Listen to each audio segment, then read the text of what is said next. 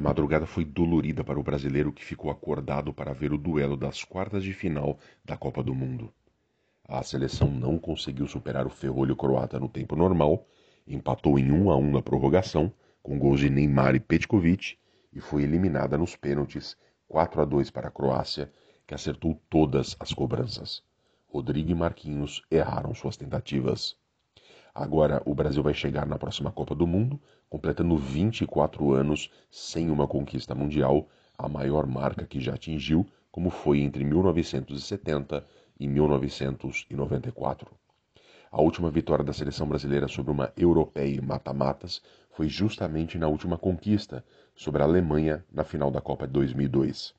Em 2006, eliminação nas quartas contra a França. Em 2010, nas quartas contra a Holanda. Em 2014, para a Alemanha na semifinal. Em 2018, contra os belgas nas quartas. O técnico Tite se despede da seleção triste após dois mundiais, mas diz estar em paz consigo mesmo. Foram seis anos no comando do time do Brasil, que com ele conquistou a Copa América de 2019.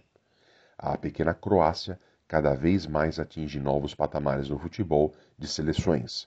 Com menos de 4 milhões de habitantes, o país herdou e levou além o talento futebolístico da ex-Yugoslávia, chamada de o Brasil na Europa por conta do estilo de jogo.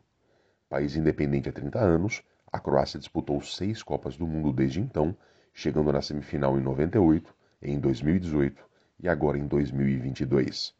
Liderada pelo hoje veterano meia Luka Modric, a equipe foi finalista na Copa da Rússia. Uma geração inesquecível para um país tão novo e de população menor que Melbourne.